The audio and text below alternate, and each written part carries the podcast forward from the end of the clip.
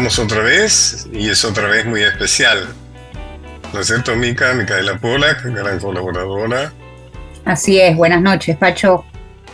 Es eh, la última. La última en este formato. Exactamente. Bueno, eh, con la dirección de la radio hemos decidido que vamos a pasar nuestra actividad a otro formato, que es el formato de micros que se van a transmitir a lo largo del día, basado en la visión de una historia nacional y popular. Me parece muy interesante y seguramente vamos a tener más alcance, ¿no es cierto? Así es, mucha más presencia. De todas maneras, no tiene, no deja de tener eh, cierta tristeza despedirnos de este formato. Sí. ¿Hace cuántos años que lo con, inter- con la interrupción? Y de ¿Cuántos? 2011. ¿12 años? Y sí, empezamos en, eh, en febrero de 2011, que estaba Violeta Mucci también en la producción conmigo, ¿recuerda? Exactamente. Y pasaron un montón de cosas. Pasaron un montón de cosas, sí, sí. Inclusive una interrupción, Sí, ¿cierto? Y después retomamos. así es. Interrupción durante el gobierno de Macri. Ujú. No Como era previsible. no le gustó nuestro programa. Por suerte no. Me acuerdo que fue, ¿te acordás que fue todo? Nos mandaron a la una de la mañana, puede ser, a la una o a las Sí, dos. Una, una forma de decirnos claramente que no les interesaba lo que hacíamos. claro. Que lo decidiera usted, que ellos no censuran a nadie. Claro. Y después, pero sin embargo, tuvimos dos Martín Fierros, ¿no? Dos Martín Fierros y un montón de satisfacciones más allá, ¿no? Del- de los premios oficiales. Sí, sí, sí, sí, sí, mucho acompañamiento. Ujú. eh, de todo. Y yo personalmente estoy muy agradecido a la dirección. Sí, Al estable, digamos, los directores han cambiado, pero en general el director de programación, que es eh, Jiménez, ¿no es cierto? Martín Martín Jiménez, sí. Se ha mantenido estable y bueno, con él hemos tenido una excelente relación Mm, y una posibilidad de trabajar muy bien. ¿eh? Sí, ha hecho grandes entrevistas en este ciclo, Pacho. Contame, cu- ¿cuáles recordás? Me acuerdo mucho una con Daniel Biglietti, que él también tenía un programa en esta radio, pero que fue una nota Claro. muy linda, muy cercana. Los unía también Mario Benedetti. A Biglietti Y lo conocí mucho después cuando hicimos el espectáculo teatral sobre Benedetti. claro. Todo el trabajo previo murió, o sea que estaba invitado a participar de A la izquierda del roble, que se llamó que hicimos cuatro temporadas en el, en el Centro Cultural de la Cooperación. Sí, claro. Y después, cuando hicimos este espectáculo en Montevideo, conocí a la mujer de Biglietti. Ah, qué bien. No sabía eso. No sé que me acuerdo de la entrevista con Biglietti, que en realidad no sé por qué yo estaba como muy empeñado en hablar con Biglietti de Citarrosa. Ajá. Y me acuerdo que Biglietti se resistía con razón. Entonces empezaba la frase de Citarrosa y pasaba a hablar de él, ¿no? Claro. Después me di cuenta, por suerte me dio el caletreo para darme cuenta que no tenía que seguir hablándole de Citarrosa. Otra que recuerdo mucho es Vitillo Ábalos. Ay, ¿te acordás? Sí, el último de los Ábalos, ya no están. que también tenía un programa Nacional, en Folclórica. claro. Otra nota muy linda fue la de Horacio Ferrer, que, que cumplía años el día que lo entrevistó. Horacio Ferrer era una figura muy notable. Me acuerdo que yo fui ministro de Cultura, creamos en la Academia Nacional de, de Tango, Sí, que fue el primer presidente, fue Horacio Ferrer, qué bien eso. que fue realmente un tipo muy, muy, muy, muy interesante. La verdad es que sí, es un gran Sí, por ejemplo, su libro que se llamaba Los 100 años del tango, no me acuerdo cómo se llamaba más o menos, que lo escribió, lo diseñó, lo coordinó eh, Horacio Ferrer. Siempre con muchas me ganas de acuerdo de. Horacio Ferrer es que como vos sabés, lo hemos tocado más de una vez. A mí me gusta muchísimo el dúo de bandoneones de Troilo y Piazzolla, Ujú, cuando volver. Así es. Solo los dos bandoneones. Y yo lo escuchaba con Horacio Ferrer y le, y le dije que no distinguía los bandoneones, que no sabía cuál era el de Troilo y cuál era el de Piazzolla. Mm, Y él me lo explicó bien, ¿no? Dijo, bueno, que de alguna manera había algo así como un homenaje de Piazzolla a Troilo. Sí. Entonces que Troilo cantaba, digamos, o sea, su bandoneón era, llevaba el, el- el- el tema principal y Ujú, Piazzolla acompañaba. Qué bien. Pero un gran poeta, Horacio Ferrer. Re- Enorme poeta. La verdad es que es inacabable la obra de Horacio Ferrer. ¿Los programas quedan en la radio? ¿Quedan grabados en la radio? Están en la página, claro. Quedan todos. Ujú, Se pueden ¿Estarán todos? escuchar. 12 años. No sé si los 12, pero podemos trabajar en eso también. Porque, por ejemplo, estamos hablando de gente que ya no está, Biglietti, Troilo, Sí, Piazzolla, exacto. Ferrer, y todo eso es un capital, ¿no? Seguro. La radio, claro, RTA tiene un archivo que tiene que, que cuidar porque es, eh, es la memoria de la patria, le diría. Eh, por lo menos la parte audiovisual en el canal y, y sonora en la radio y tenemos un archivo enorme desde la creación de la radio que en una época la verdad es que se descuidó mucho y se perdió bastante, pero esperamos que eso no pase más. Hace un tiempo hicieron un- sobre los discursos de Evita, ¿no? Sobre los temas que se presentó en la Feria Libre del año pasado, ¿no? Yo te confieso que estoy un poco enojado con la feria. Bueno, no, sabés que nunca me llevé bien con la Feria del Libro. Ajá, Nunca, nunca fueron momentos especialmente, salvo alguna, pero en general, y en este caso van a celebrar los 40 años de democracia. sí, Ahora me pregunto, ¿el Feria del Libro tiene que ver con la cultura? ujú, Yo fui el primer ministro de Cultura de la democracia, es verdad. entonces era secretario. Vos sabés que no, no, no, no, no, no les importó eso, no se acordaron de eso. Eh, y y me recordé que todas las cosas que hicimos en ese momento del tránsito de la dictadura a la democracia Sí, para establecer claramente una diferencia, ¿no? ajá, En el campo del libro, por ejemplo, yo levanté la censura uno por uno a los libros. sí, O sea, dándoles el mérito de haber sido prohibidos. Uno, o claro. sea, no dije se levanta toda la censura, digamos, sino que libro por libro. Y en muchos casos se hicieron ceremonias especiales. Después facilité el el retorno de escritores exiliados. Ajá, Me acuerdo especialmente de Daniel Moyano, de Antonio Di Benedetto. Bueno, de Cortázar también, esa polémica visita de Cortázar, ¿no? En su momento. exacto. Cuando Alfon- yo lo recibí a Cortázar. Alfonsín no lo recibe por una equivocación de uno de sus asesores, que soy un actor muy conocido, muy reconocido, que en ese momento pensó que era, bueno, vos sabés que eso de alguna manera está y no llega a estar del todo en la película 1985, que todo el juicio de la Junta se desarrolla en una situación de extremada vulnerabilidad, Ujú, o sea, porque los jefes militares seguían al frente de tropas. Sí, O sea que el golpe era perfectamente posible. Y no sé por qué alguien consideró que recibirlo a, a Cortázar iba a ser algo como muy eh, desafiante, digamos, algo muy provocador, que entonces era mejor esperar. Y Cortázar había venido por muy poquitos días, o sea que no, no, no, no- vino por una semana, no mucho Sí. más. Bueno, no importa, en fin, digo, el tema de los reconocimientos, además, este, no, no, es algo a lo que uno se va acostumbrando a lo largo de la vida, ¿no? así O al es. no reconocimiento, digamos. Pero Bueno, bueno, depende de quién venga también. es una pequeña queja, una pequeña queja. Está bien. De, de esta manera no se van a enterar seguramente ni nada les va. Pero qué importante, de- hablando del recuerdo de los programas que hemos hecho, ¿no? Sí. Importante la memoria, porque estábamos hablando recién de Horacio Ferrer.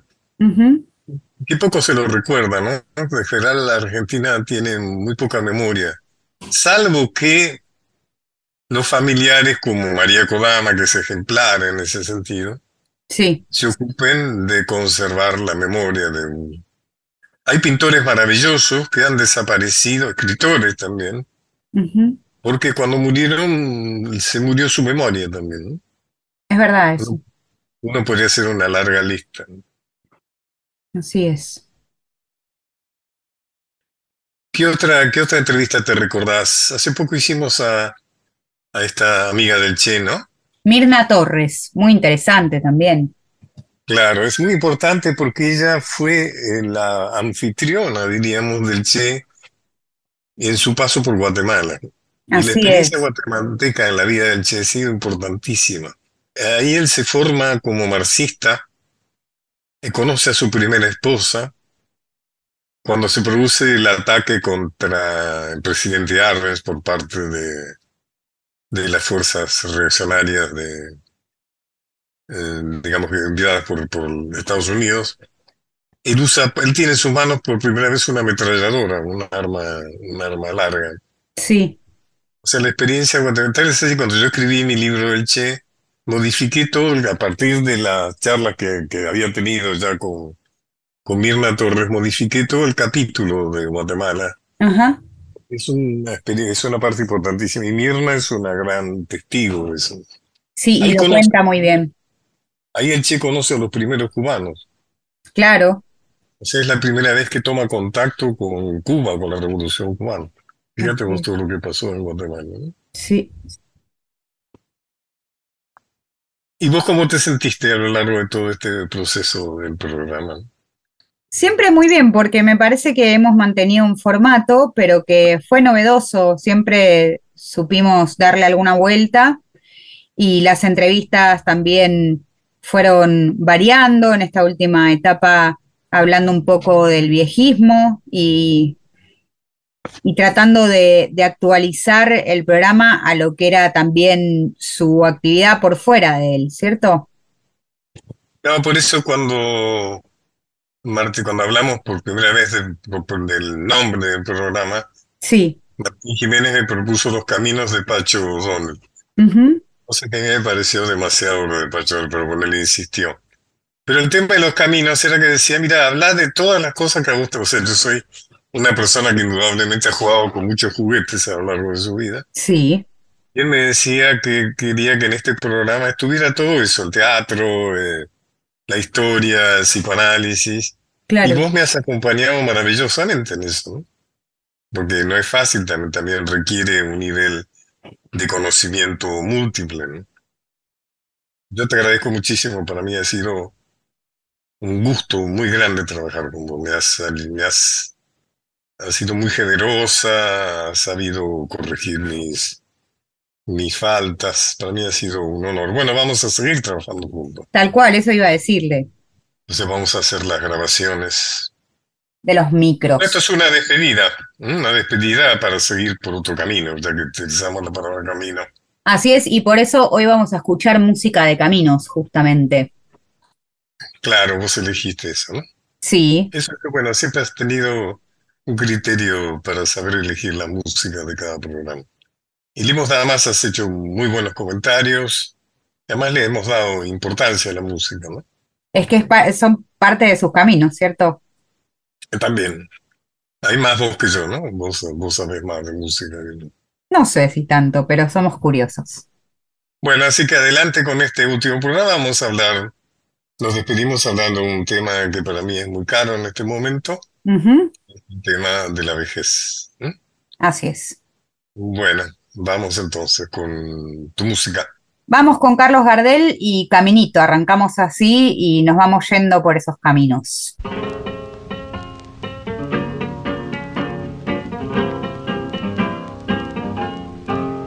Caminito que el tiempo ha borrado, que juntos un día nos viste pasar.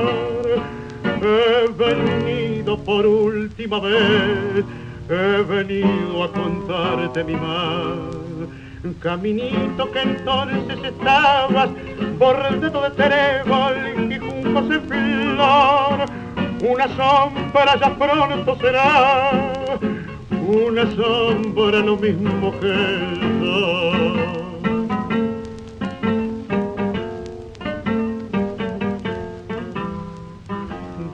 que se fue triste vivo caminito amigo, yo también me voy. Desde que se fue más volvió. Seguiré sus pasos, caminito adiós, caminito que todas las tardes feliz recorría cantando mi amor. No le digas si vuelve a pasar que mi llanto tu suelo regó caminito cubierto de cargo, la mano del tiempo tu huella borró. Yo a tu lado quisiera caer que el tiempo nos mate a los dos.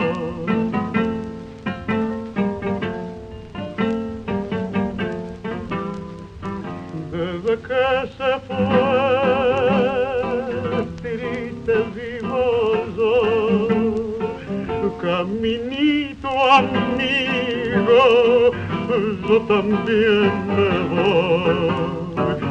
Desde que se fue, nunca más volvió. Seguiré sus pasos, caminito, adiós.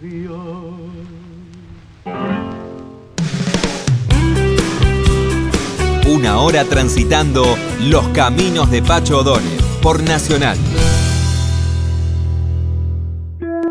Continuamos con Los caminos de Pacho O'Donnell.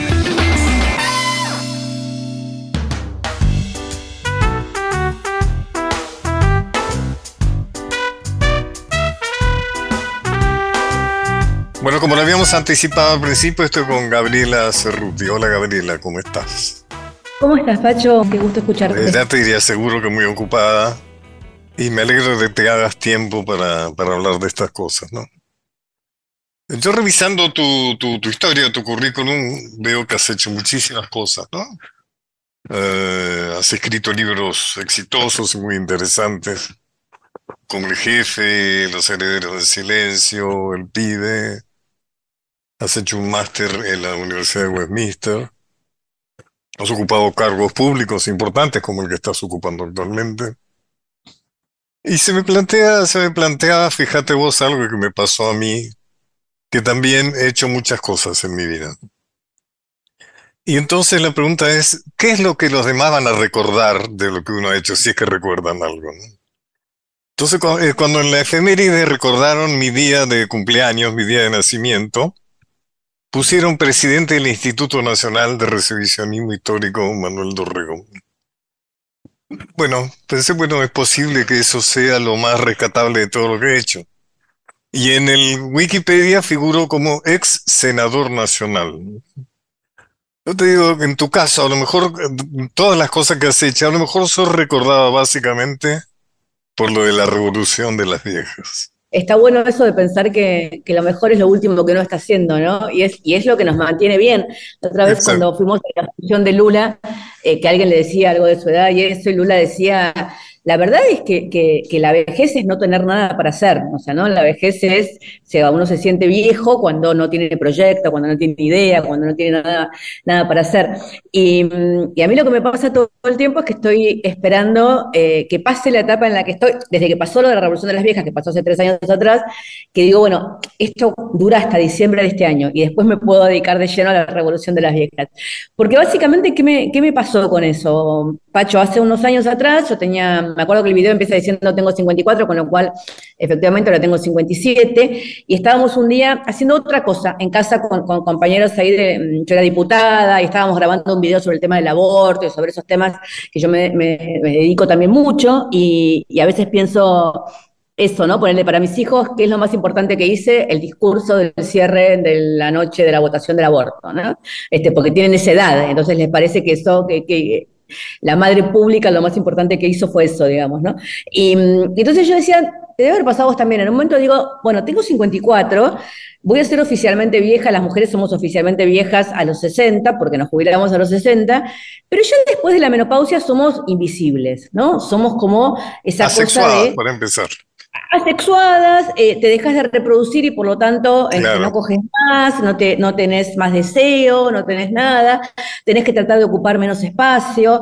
Em, estaba, el, otro día, viste, hablaba de esto, ¿no? Con las amigas, estaba haciendo un video sobre esto que, ahora estaría bueno. Además, sos fea, sos fea. Cuando te volvés vieja, cuando te volvés fea, porque es como que la sociedad está entronizando la juventud, ¿no es cierto? La juventud. Pero vos viste, Pacho, que, que vos, que, que, sos un historiador además y todo lo demás, la idea de que la juventud es el mejor momento de la vida y la adultez es un momento desechable, es muy del, del, siglo XX, es muy del capitalismo y del sistema productivista, porque la verdad es que eh, las edades tenían que ver con qué podías hacer, digamos, ¿entendés? O sea, bueno, si tenías más fuerza eras guerrero, si tenías menos fuerza te dedicabas a tal otra cosa, digamos, pero los roles tenían que ver con eso y no con la cantidad de años que pasaron desde que naciste, desde que empezamos con esta vos que yo estoy trabajando, acabo de entregar un libro sobre el tema. Y pensando en los subtítulos, pensaba la vejez, la mejor edad de nuestra vida. Puede ser la mejor edad de nuestra vida. Yo llevo más de 20 años de viejo. Y es una edad larguísima, es la edad más larga de nuestra vida, más larga que la juventud, que la infancia, que la adolescencia, que la maduración. O sea que es una... La canción de Piero dice algo así, que la de mi viejo dice, eh, anda solo y esperando. Creo que esa es la visión de la vejez oscura, ¿no? Eh, la soledad, la inacción y la espera de la muerte. Cosa que sucedía hace años cuando te jubilabas y después te quedaba un ratito. Pero hoy la prolongación de la vida es tan notable, es tan notoria y demás, abre tantas expectativas que es una edad, salvo que estés, yo siempre pido disculpas cuando hablo de estas cosas, al 50% o al 40% de personas mayores en la indigencia y en la miseria, ¿no? Pero superando eso, eh, es una edad en que uno puede empezar a hacer cosas nuevas, puede perfeccionar lo que ha estado haciendo. Hay tiempo, hay ganas, no tiene por qué no haber energía. Vos lo planteas muy bien en tu libro que yo lo recomiendo, la revolución de las viejas. Sí, que digo precisamente esto, ¿no? Digamos, la, vejez ha pasado a ser la etapa más larga de la vida, porque podemos ser viejos 30, 40 años, porque ha cambiado. Yo tengo una amiga que, con la que empezamos a hablar de estos temas, en un momento me dijo, cuando mi abuela de 100 años murió, al día siguiente fui y le dije a mi terapeuta, estoy en crisis porque tengo 50 y no tengo proyecto hasta los 100. O sea, yo a los 20 pensé en un proyecto que era, bueno, yo me quiero casar y quiero tener hijos y quiero trabajar en tal cosa. Bueno, ese proyecto dura hasta los 60. Y después, y después, después si hay 20, 30, 40 años más, ¿cuál es? ¿Qué es lo que viene después de eso? Y me parece que eso es un poco, ¿no? La sociedad estaba armada para que a los 20 años decidieras con quién te casabas y de qué ibas a trabajar por el resto de tu vida. Y todo eso cambió. Uno se puede casar, no casar, casarse, divorciarse. La idea de que uno después de los 60 va a estar con el abuelito o la abuelita de la mano mirando televisión cuidando nietos y esperando. ¿Sabes, qué? ¿Sabes algo que yo planteo que tiene que ver con lineamientos tuyos también? Que es el momento de pagar deudas con uno mismo. Es decir, la vejez es para esa persona que no sabe qué proyecto tiene.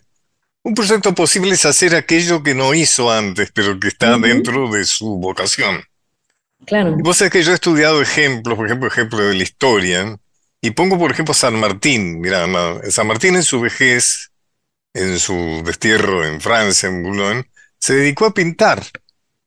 O sea, él desempolvó su vocación de pintor, que siempre tuvo una gran atracción por todo lo cultural y sobre todo por las artes plásticas, ¿no? Y pintaba, y pintó y parece que lo hacía bastante bien, ¿no? Bueno, es eso, yo creo que tenemos, ojo, tal como vos dijiste, igual que la vejez, y yo como soy una feminista pienso que todo es interseccional, obviamente, no es lo mismo ser una vieja sana que una vieja que no es sana, una vieja pobre, pero tampoco es lo mismo ser un joven sano que un joven enfermo, un joven pobre, que un joven con recursos. Digo, las intersecciones se dan en cualquier edad de la vida, no es que tenemos más dificultades. ¿Tenemos otras cosas que resolver con nuestro cuerpo? Sí, por supuesto. ¿La sexualidad de una vieja es igual que la sexualidad de una joven? No. Pero también es cierto que en eso una vez más nos pesa a las mujeres muchísimo más los prejuicios sociales, porque vos te acordarás que en los 90, creo que fue cuando empezó el tema del Viagra, los hombres mayores, adultos, maduros, hablaban tranquilamente de cuánto Viagra tomaban, cómo lo llevaban, cómo no lo llevaban y qué sé yo, que es un apoyo para la sexualidad a determinada edad. Las mujeres que necesitamos otros apoyos para la sexualidad, que sean lubricantes, que sea esto, que sea lo otro, que sea la posibilidad de, buscar el placer este, una misma, de eso no se habla. Imagínate una mujer. La masturbación, la masturbación. La masturbación, pero una mujer hablando de su masturbación a los 60 años o hablando del uso de un lubricante con la facilidad con que el hombre habla de la paja o del Viagra. ¿Entendés? Eso no, se habla, no se dice, son temas tabúes. Entonces, en eso también las mujeres hemos estado, además de que todavía está el prejuicio enorme de que los tipos tienen permitido reiniciar su pareja, su vida, su sexualidad con mujeres mucho más jóvenes y para las mujeres sigue siendo ¿no? una cosa de ¿Cómo voy a estar con un pibe 10 o 15 años más joven que yo? Eso está mal, podría ser mi hijo. No, no podría ser tu hijo, no es tu hijo. Eso, o sea, no, son cosas distintas. Entonces, esos temas me parece que son, este, y empezamos a, y después la cosa de que, de que ni el, el Estado, ponele, que yo estoy en el Estado en este momento, cuando le habla a los viejos, las viejas, les viejes, les habla del PAMI, de, lo, de las jubilaciones, eh, de los remedios y del resto de la vida y de todas las otras cosas que nos pasan cuando somos viejas y viejos. Es pasar de ser, como alguien decía, de ser objeto a ser sujeto de deseo, ¿no? O sea, las viejas y los viejos tenemos deseos. Tenemos Es importante que la sociedad nos ayude a expresarlo. Vos sabés que nosotros decoramos nuestro programa con música que elige Mica, Micaela Pollack, y como estamos terminando este, esta etapa, ya han tenido varias etapas, eh, este programa se llama, se llamaba o se llama Los Caminos de Pacho Donner, cosa que yo prefería reducirlo a los caminos. Estamos pasando música que tiene que ver con camino. Entonces te voy a pedir a Mica que nos haga escuchar de Hilda Herrera, Piedra y Camino.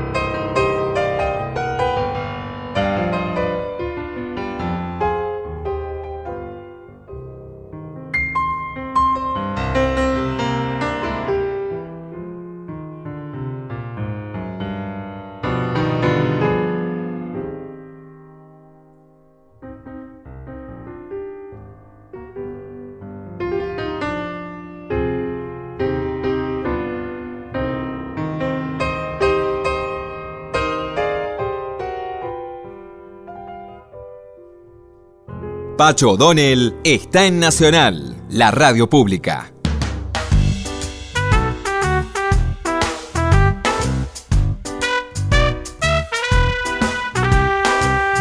Contame bien cómo funciona la eh, Revolución de las Viejas, porque he visto que eh, tienes filiales en varias provincias, o sea, es eh, algo, digamos, que eh, pusiste en marcha, que generaste, pero que evidentemente tenía alma, ¿no? Porque prendió.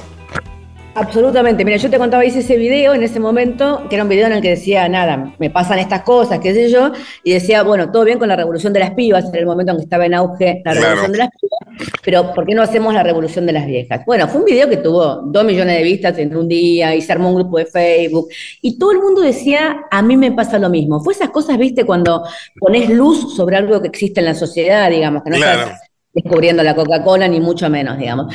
y vos las agrupaste, vos las agrupaste. yo las fui a grupos, a ver, como todos los movimientos, como si te dijera como el feminismo, hay como grupos, grupas se llaman ellas, que se juntan territorialmente porque viven en Mar del Plata y entonces se empezaron a juntar o viven en tal lado.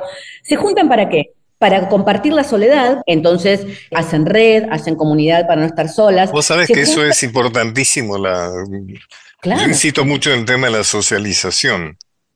Pero no solo es que es algo bueno, sino que está comprobado científicamente que prolonga la vida, por ejemplo. Si te socializás, si tenés amigos, tener amistades, por ejemplo, es muy importante. Bueno, es que sí, ellas, lo que nos pasa, digamos, es que a medida que estás más sola, te quedas más en tu casa porque no te gusta ir al cine sola o al teatro sola. Entonces, una de las cosas que hace la Rebo de las Viejas es que dicen, bueno, yo voy al teatro, ¿quién viene? Yo voy al cine, ¿quién viene? ¿no? O también para, para viajar, hay unas que se llaman viejas que viajan. Ah, Entonces se agrupan, claro, se agrupan para, para viajar. Después han- hay otras viejas que van, a- que van al cine, ¿no? Viejas que van al cine, viejas que van al teatro, este fin de semana hubo un festival de, de cine, viejas que se juntan para pensar cómo vivir en comunidad, porque también está esta historia de no quiero ser una carga para mis hijos y no me voy a ir a un geriátrico, o sea, de ninguna manera. Entonces, un poco con la fantasía de Grace and Frank y viste, con esas historias de, bueno, ¿por qué no nos juntamos tres o cuatro amigas y nos vamos a vivir juntas a una casa, o compramos un terreno entre todas y lo armamos O sea ahí? que eso implica el superar el viejismo en uno mismo, porque el problema del viejismo es que los viejos y los viejos asumimos el viejismo. Y entonces por lo que vos decías, por ejemplo, muchas veces, suponete los hijos que quieren a sus padres ancianos o ancianas, entonces las sacan a pasear en el auto un sábado a la tarde. Eso es viejista, ¿no es cierto? Lo importante es que los ayuden a incorporarse a grupos, que se conecten con la revolución de las viejas. O sea que no se trata solo de sacarlo a dar una vuelta, digamos, o ir a comer los domingos unos ravioles, sino que ayudarlos a incorporarse A a actividades sociales. Mira, una de las cosas lindas que pasa con la Rebo de las Viejas es que se me acercan muchas pibas y me dicen, no sabes lo bien que le hizo a mi vieja, o no sabes qué suerte, o a veces Claro, pasa sí. que marchas vamos todas juntas, ¿no? Con el cartel de la Rebo de las Viejas. Entonces se acercan las pibas jóvenes y dicen, le tengo que decir a mi mamá, porque ella está todo el día en casa, le tengo que decir que se junte con ustedes. Y bueno, y hay grupos en internet, que también la internet nos facilita muchísimo eso ahora, Muchísimo, ¿viste? Porque muchísimo. Te podés conectar con otras por internet y pensar cosas juntas. Eh, otras piensan las cuestiones y hablan y se juntan en grupos para pensar las cuestiones del sexo y del deseo. Hay un grupo de La Pampa que puso un, un sex shop este, donde se juntan ahí, tienen charlas y hablan con otras viejas y van descubriendo cosas. Así que a mí me parece que ahí... ¿Y vos, que además vos- funcionás como coordinadora de todo eso? ¿O sea, yo funciono como referente, para decirlo de alguna manera. Después los grupos más o menos funcionan cada uno por las suyas. autónomamente. Claro, autónomamente. Hay y una hay- central, hay una central. hay un sitio web que se llama www.larevoluciondelasviejas.com Eso, decime la gente que nos está escuchando cómo puede. www.larevoluciondelasviejas.com y pueden entrar ahí o hay un grupo de Facebook muy grande que se llama La Revolución de las Viejas, que ya tiene como 40.000 miembros, que también pueden sumarse ahí. Si se suman al Facebook... Y ahí se enteran qué actividades hay. Ahí se enteran qué actividades hay, ahí pueden presentarse. Una de las cosas lindas que pasa con el grupo de Facebook es que cada una que se suma, lo primero que hace es poner su foto y contar quién soy, ¿entendés? Porque también hay Qué una bueno, cosa qué bueno. de identidad, digamos, ¿no? Y, y después hay, hay una pelea que es la que estás dando vos y estoy dando yo, Pacho, y, y yo creo que sumamos cada vez a más gente, que es por el sentido común colectivo, ¿no? Esta idea de, eh, digo, al margen del grupo, al margen de las actividades, lo que yo quiero es que se entienda que estamos frente a una nueva generación, que nuestra generación, es una generación que no se va a meter en su casa a los 60 años. Los, los americanos, eh, hay un libro muy lindo que se llama La Revolución de la Longevidad, que el tipo habla mucho de esto y dice, alguien piensa, hablaba de la generación anterior a la nuestra, que aquellos que pelearon contra la guerra de Vietnam, inventaron los Beatles y los Rolling Stones, hicieron Woodstock, este, pelearon contra la discriminación de los negros, a los 60 años se iban a encerrar en su casa a este, tomar té porque habían cumplido 60. A recordar. A recordar. esto no va a pasar, digamos. Esta misma generación que fue activa y que consiguió todos estos cambios durante el siglo XX, en el siglo XXI tiene mucho para hacer y decir. Y también ¿Para qué importante es poder deconstruir el viejismo, no? Que alguien me dice esa famosa frase, los viejos son los trapos. Y yo le dije, no, las personas también son viejas, porque la idea de viejos son los trapos es dar por sentado que la vejez es algo malo. Es una condena. Bueno, nosotros por eso reivindicamos la palabra. Los viejos también envejecen igual que los trapos. Lo que pasa es que la vejez de las viejas y los viejos puede ser algo muy bueno. Con nanas, seguro, es imposible. Yo tengo nanas, o sea, uso audífono, tengo crisis de gota. O sea, lo importante es tener bajo control esas nanas. ¿no? No, y además también este, ponerte, digo, qué sé yo, yo estoy haciendo mucho más este ejercicio ahora que lo que sea de. No, claro, yo soy, un, yo soy un gran impulsor de eso. Yo a mí me encanta y me porque efectivamente perdemos este, humedad en los huesos y colágeno, entonces necesitamos que haya músculos más fuertes. Pero uno todo eso, digo, en diferentes. No, pero pasan muchas cosas con el ejercicio, ¿no? Además prolongar la vida, fortaleces el sistema todo inmunológico, hacer ejercicio. No, yo alguna vez he dicho y he subido en mis en mis sectores, no hacer ejercicio hoy, de acuerdo a todas las comparaciones científicas, es masoquismo. Es, es como fumarse dos paquetes diarios de cigarrillos. Es, es hacer algo que es malo contra uno mismo. No es, ya no es que hacer ejercicio es bueno, tenés que hacer gimnasia porque es lindo. Bueno, no, no, no, no. Es esencial el trabajo. Porque uno de los problemas del viejismo, hablando, esto es muy grave para las mujeres, que abandonamos el cuerpo, lo abandonamos a los 40 años, a los 50 años abandonamos el cuerpo. Y el cuerpo está, el cuerpo está. En cuanto le damos bolilla, responde con una gran generosidad al cuerpo. Sí, y además también eh, tenemos, si nos sacamos de la cabeza el concepto de que en realidad lo que hacemos por nuestro cuerpo es para aparentar ser jóvenes, ¿no? Que sea la cultura anti-age, la cultura, digo, nosotros todo lo que hacemos por nuestro cuerpo no es para aparentar ser jóvenes. El otro día hay una, digo, a mí me encanta ser vieja y de hecho reivindicamos la palabra vieja. Ese la fue palabra vieja, claro, si yo la uso. Porque es, eh, mirá, hay que, sí, somos viejas, el problema es que ser vieja no está mal. Durante muchos años nos llenaron la cabeza de que ser vieja estaba mal. Es como, viste, las feministas dicen, no quiero ser el hada ni la princesa de los cuentos. Bueno, nosotras no tampoco, porque somos viejas, somos ni la madrastra ni la bruja. Por supuesto, las viejas eran las que eran quemadas en la Inquisición también, ¿no es cierto? O viste, Pacho, cuando te dicen a vos te pasará, no pareces de yo tengo 57. Ah, pero no pareces de 57. Parezco de los 57 de mi generación, de mi 57, digamos. Por ahí no son los 57 de hace 50 años atrás. Pero también, en este momento, en este mundo, inteligencia artificial y que yo otro más, mirá, Pacho, si nos toca vivir 30 años más, ¿qué hacemos? O sea, si nosotros no tenemos pensado que esto puede llegar a durar muchos años y que tenemos que pasarla bien muchos años. Hay que prepararse. Hay que, prepararse para pensar que esto puede ser muy largo. Sobre todo disociar la vejez de la muerte. Claro. O sea, una de las dificultades para pensar la vejez es que uno tiene muy asociado la vejez con la muerte. Bueno, tampoco es, eh, tampoco es una arbitrariedad, es cierto. La vejez es la etapa previa a la muerte. Pero no es la muerte, o sea, es... Eh, eh, la vejez es una etapa que debe ser vivida, y que puede ser vivida con mucha dignidad, y con mucha creatividad y con mucha, y con mucha actividad, ¿no es cierto? Eso es... Eh, viviste una linda vida y, yo creo que nosotros la vivimos y que cada vez es más posible vivir una linda vida, aún en medio de todas las dificultades de este mundo tan complejo, digamos. Eh, el espíritu humano y la sabiduría humana en la vejez está mucho más consolidado que en la juventud. La ley de la entropía puede funcionar para una cantidad de cosas, pero no funciona para el espíritu humano. El espíritu humano es cada vez mejor a medida. Además, vos sabés una cosa, Gabriela, que la dificultad de, los viejos como yo con las redes es falsa. O sea, es porque hay ahí una especie de, de, de principio autoconfirmado de que los viejos no somos buenos para el manejo del Internet.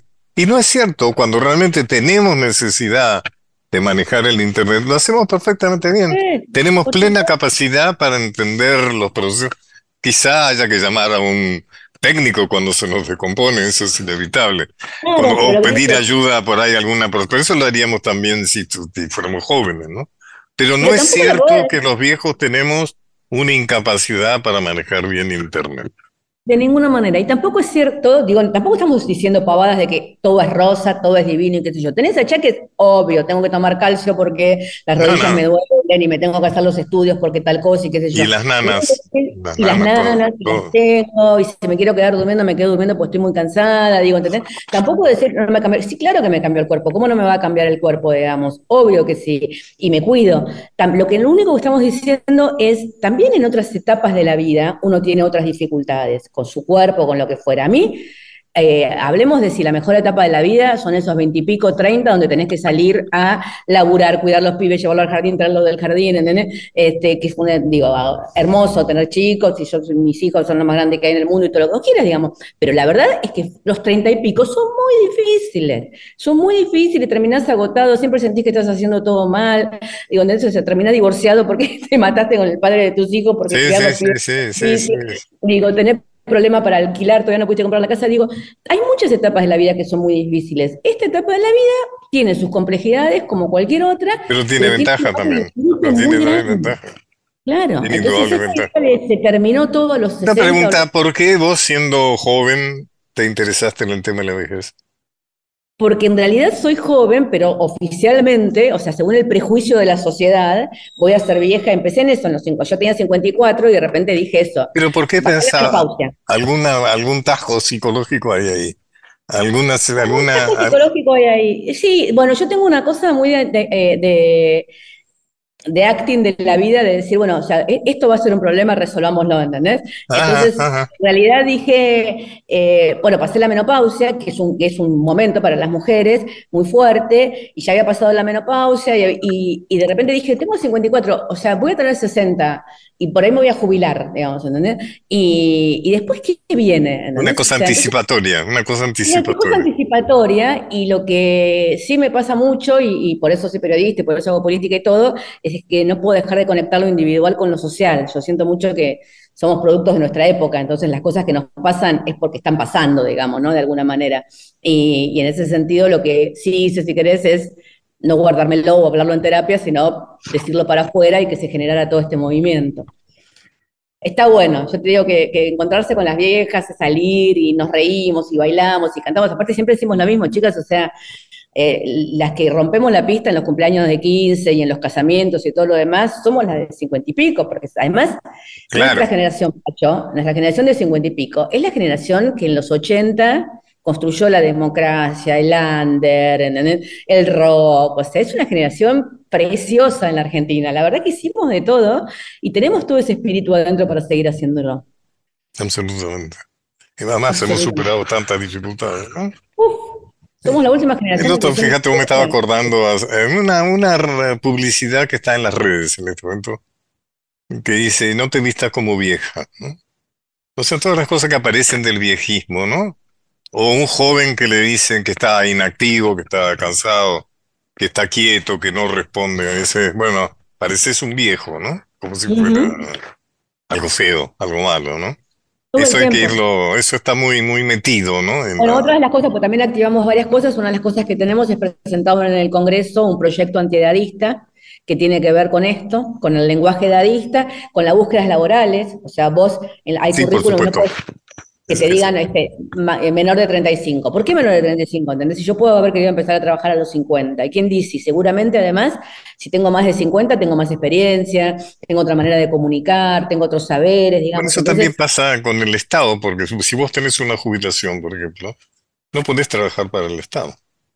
Bueno, eso es una forma de asegurar eh, que, Para entrar a la carrera científica, para entrar a la carrera científica bueno, tenés que nada, claro. terminar nada, digamos, ¿entendés? Entonces, y la verdad es que sobre todo, siempre las cosas este, eh, le pegan más a las mujeres, aún en, estos temas, digamos, por eso es la revolución de las viejas, pero lo vamos a, a, extender con vos a los viejos y, y los les viejes también, Pacho, eh, porque digo, la mina que se quedó en la casa porque crió los pibes y qué sé yo, y sale a laburar por primera vez a los 40, 45, tiene muchísima más dificultad para conseguir trabajo, digamos. Y ni hablar la que se trabajar después que se separó, que, que, es más o menos a esa edad, digamos.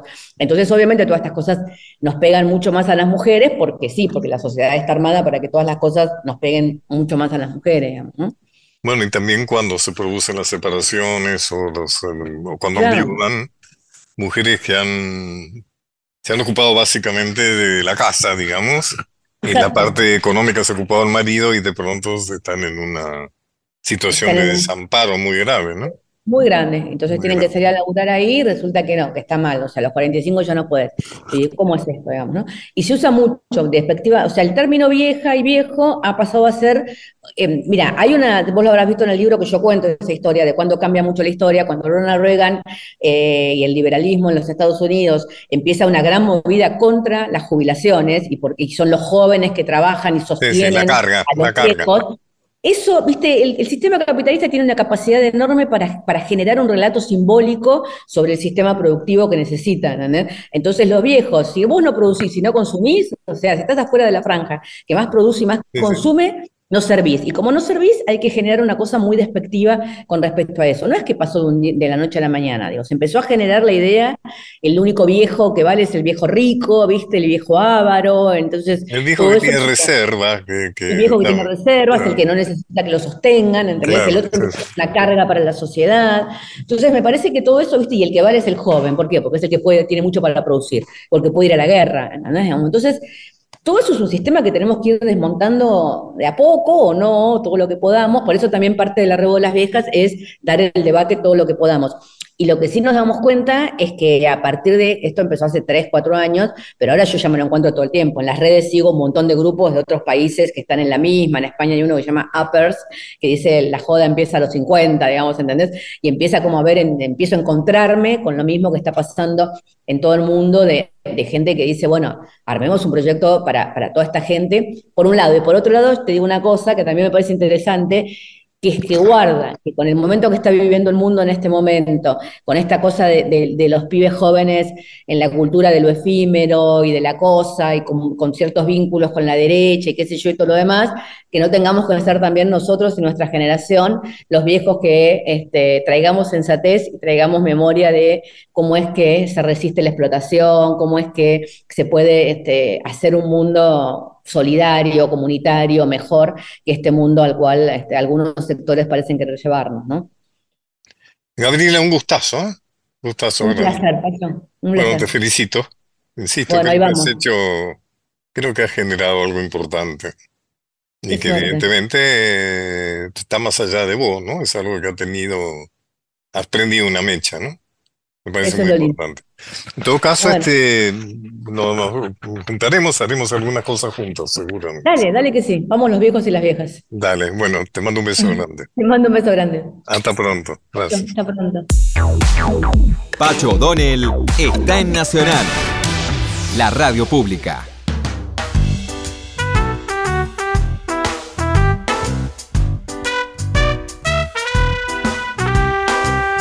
Bueno, entonces, como ya anticipamos, este es el último programa de esta etapa. Pasamos a otro formato de micros a lo largo del día sobre historia nacional popular.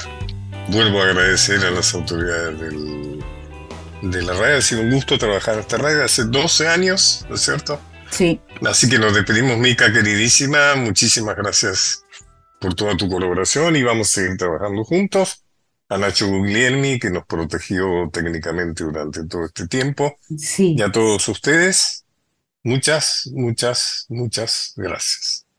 Y nos vamos con música. Nos vamos con música, con Fito Páez y al lado del camino, como siempre vamos a estar. Y lo escuchamos, Pacho, en la radio a lo largo del día. Bueno, gracias, Mica.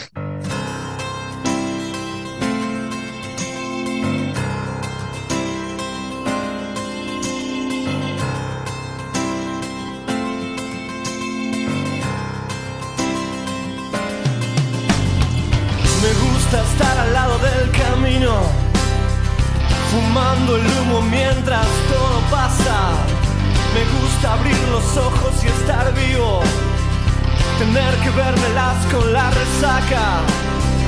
Entonces navegar se hace preciso en barcos que se estrellen en la nada. Vivir atormentado es sentido, creo que esta sí es la parte más pesada. En tiempos donde nadie escucha a nadie, en tiempos donde todos contra todos, tiempos egoístas y mezquinos, en tiempos donde siempre estamos solos, habrá que declararse incompetente en todas las materias de mercado. Habrá que declararse un inocente o habrá que ser abyecto y desalmado. Yo ya no pertenezco a ningún ismo, me considero vivo y enterrado. Yo puse las canciones en tu Walkman, el tiempo a mí me puso en otro lado. Tendré que hacer lo que es no debido, tendré que hacer el bien y hacer el daño. No olvides que el perdón es lo divino y errar a veces suele ser humano. No es bueno nunca hacerse de enemigos que no estén a la altura del conflicto, que piensan que hacen una guerra y se hacen pis encima como chicos, que rondan por siniestros ministerios haciendo la parodia del artista que todo lo que brilla en este mundo tan solo les da caspa y les da envidia. Yo era un pibe triste y encantado de Beatles, y maravillas. Los libros, las canciones y los pianos, el cine, las traiciones, los enigmas. Mi padre, la cerveza, las pastillas, los misterios, el whisky malo, los óleos, el amor, los escenarios. El hambre, el frío, el crimen, el dinero y mis diez días me hicieron este hombre enredado. Los caminos de Pacho O'Donnell.